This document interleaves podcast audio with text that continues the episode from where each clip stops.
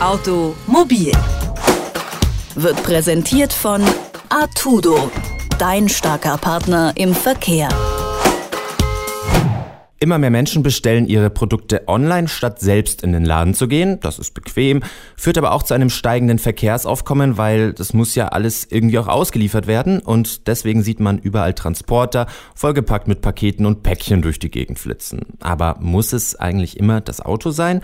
Nein, immer häufiger nämlich setzen die Unternehmen auf Lastenfahrräder. Das kann mit der Dauer aber auch ganz schön anstrengend werden für die Kuriere. Die müssen ja immer treten, treten und strampeln und ein bisschen Unterstützung wäre da schon nett. Und an dieser Stelle kommt dann ein neues Lastenrad ins Spiel. Da hat das Deutsche Zentrum für Luft- und Raumfahrt, kurz DLR, ein Brennstoffzellenmodul dafür entwickelt, das für die nötige Unterstützung sorgen soll. Wie das funktioniert und warum er nicht auf herkömmliche Batterien gesetzt hat, das kann Björn Offermann erklären.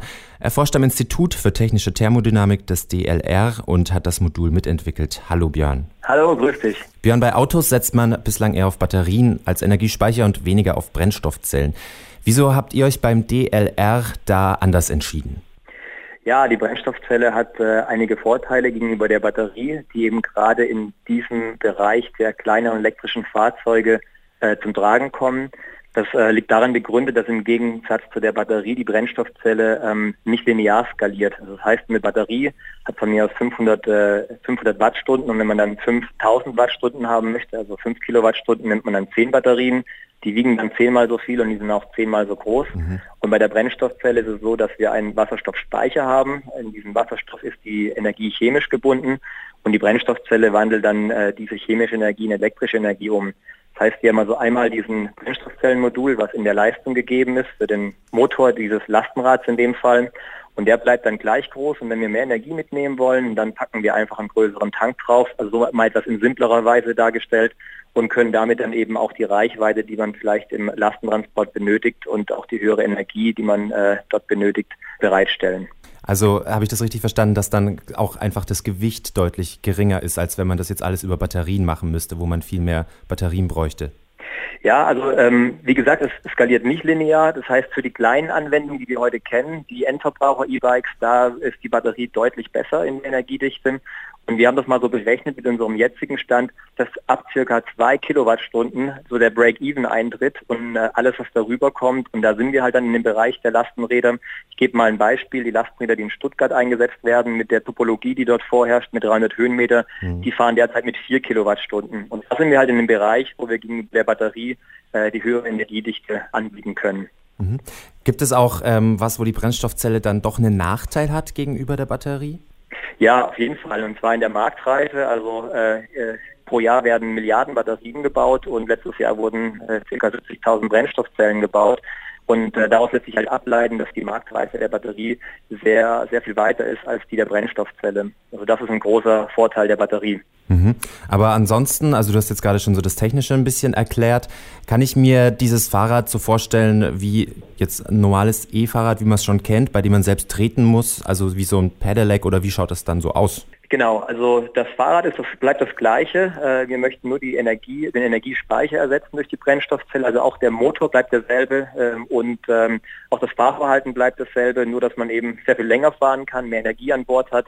Und dann lassen sich natürlich noch weitere Vorteile durch die Brennstoffzelle erreichen. Also nur mal um Stichwort zu nehmen, äh, in dem gewerblichen Einsatz besonders wichtig, äh, die schnelle Betankung. Also wenn man sich jetzt vorstellt, man hat vielleicht nicht ein Fahrrad, sondern 10 oder 100 oder 1000, dann würde man in dem Fall äh, für den gewerblichen Einsatz für jedes Fahrrad einen Ersatzakku brauchen, natürlich auch die Lagerfläche für diese vielen Akkus und natürlich auch für jeden Akku ähm, ein Ladegerät und auch nochmal Personal, was dann diesen Akku tauscht.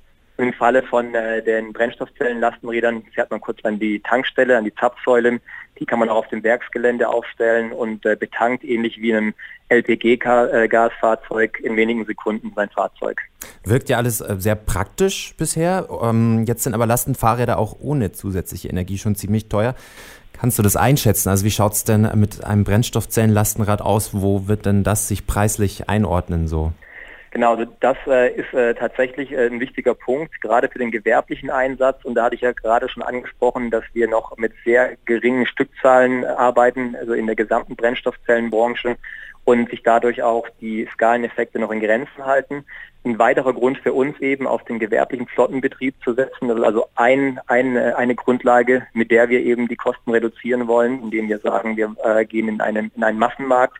Und unsere andere Perspektive ist, dass wir jetzt gerade auch äh, zusammenarbeiten mit einem genehmigten äh, Horizon 2020 Projekt, wo eben Wissenschaft und Industrie zusammenarbeiten mit dem Fokus, die Produktion von den Brennstoffzellen Stacks in ihren Kosten äh, zu senken. Und darauf bauen wir eben, um letzten Endes dann auch attraktive Preise zu erzielen. Aber um die Antwort klar äh, zu geben, im heutigen Stand äh, liegen wir auf einem, in, auf einem Preisniveau oberhalb der Batterien. Okay. Wie ist das denn nur perspektivisch, auch für den privaten Gebrauch jetzt außerhalb von Lastenflotten? Weil es ist ja schon ein Thema auch für viele junge Menschen, die auf das Auto verzichten wollen, gerne auch mal, wenn sie einkaufen gehen und irgendwie größere Anschaffungen brauchen oder so, dass man nicht mehr unbedingt mit dem Auto unterwegs sein will, sondern vielleicht auch mit dann einem Lastenrad mit der entsprechenden Unterstützung.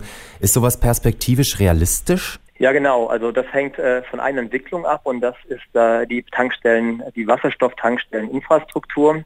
Äh, das haben wir jetzt erstmal ausgehebelt in unserem Anwendungsfall, weil den Flottenbetreibern, wie schon erwähnt, eine Tankstelle auf den Hof gestellt werden kann. Mhm.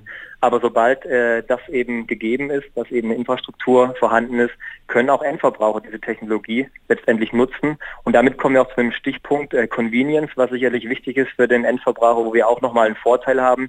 Gebe jetzt mal so nach und nach die Vorteile immer mal wieder mit rein von der, von der Brennstoffzelle. Mhm. Im Winter kennt vielleicht jeder das Phänomen, wenn einen Tesla auf der Straße fahren sieht, der schnell fährt, hat der Fahrer in der Regel eine Jacke an. Das liegt daran begründet, dass eben das Heizen mit der Batterie sehr energieintensiv ist und sich damit dann auch die Reichweite äh, reduziert. Die Brennstoffzelle hat circa einen Wirkungsgrad von 50 Prozent. Also ich hatte ja schon eingangs gesagt, der Wasserstoff wird umgewandelt in elektrische Energie und da ist eben eine Hälfte elektrische Energie, die rauskommt und die andere Hälfte ist, um es mal etwas vereinfacht zu sagen, heiße Luft. Mhm. Das hört sich erstmal nach einem nicht so guten Wirkungsgrad an, aber ähm, mal zum Vergleich, moderne Verbrennungsmotoren, Benziner haben vielleicht einen Wirkungsgrad von 35 Prozent und wandeln dann auch sehr viel in Wärme um. Und diese Wärme kann halt ähnlich, wie man das aus Autos kennt, im Sommer auf die, auf die Straße abgeleitet werden. Also man sitzt dann in keiner Heizung, aber steht dann auch im Umkehrschluss im Winter quasi als Gratisheizung. Gratis heißt also keine Reichweitenreduktion zur Verfügung und kann dann entweder in eine Fahrgastzelle, in eine Kabine reingeleitet werden, aber auch bei offenen Fahrzeugkonzepten, ähnlich einem, einem, einem ähm, Airscarf, wie man das vielleicht aus Cabriolets kennt, auf den Fahrer geleitet werden. Das ist für den Endverbraucher schön, aber das ist auch für den gewerblichen Einsatz, den wir intendieren, sehr wichtig, denn hier muss wirklich zu jeder Jahreszeit äh, in jeden Tag gefahren werden. Wann rechnen Sie denn damit oder kann man überhaupt damit rechnen, dass sich äh, diese neuen Fahrzeugkonzepte durchsetzen? Also wir haben jetzt konkret einen Antrag gestellt für ein europäisches Validierungsprojekt. Das nennt sich Interreg, Interreg Northwest Europe. Und äh, ich bin auch glücklich sagen zu können, dass wir das jetzt gerade im März genehmigt bekommen haben und werden äh, innerhalb von diesem Projekt äh, 50 Brennstoffzellenlastenräder in, äh, in fünf Städten in äh, vier europäischen Ländern validieren. Und diese Validierung ist in 2020. Mhm. Die wird für ein Jahr gehen, sodass wir also abbilden können und demonstrieren können, dass wir also in jeder Jahreszeit in verschiedenen Städten äh, mit der Brennstoffzelle äh, den Anforderungen des Last Mile Deliveries äh, Marktes gerecht werden. Und danach planen wir dann eben auch äh, die Kommerzialisierung. Das heißt, über eine Ausgründung vom DLR wollen wir dann die Technologie äh, weiter auf den Markt äh, bringen. Statt Pakete per Transporter zu liefern, setzen die Unternehmen vielleicht bald schon auf Lastenfahrräder. Für den nötigen Schwung könnte dann die Brennstoffzelle sorgen. Warum hat Björn Offermann vom Deutschen Zentrum für Luft- und Raumfahrt erklärt?